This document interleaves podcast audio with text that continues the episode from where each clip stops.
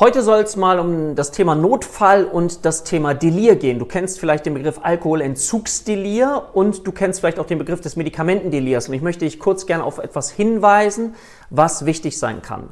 Frag dich mal, nach welcher Zeit so ein Alkoholdelir entstehen kann. Ja, also die gefürchtete Komplikation, die auch zum Tod führen kann, die entsteht so ungefähr nach zwei bis drei Tagen. Das heißt, derjenige entwickelt dann so etwas wie Schweißausbrüche, das vegetative Nervensystem spielt verrückt, es kann zu Krampfanfällen kommen, es kann zu Halluzinationen kommen, optisch häufig, etc. Das sind die Symptome von einem Alkoholdelir.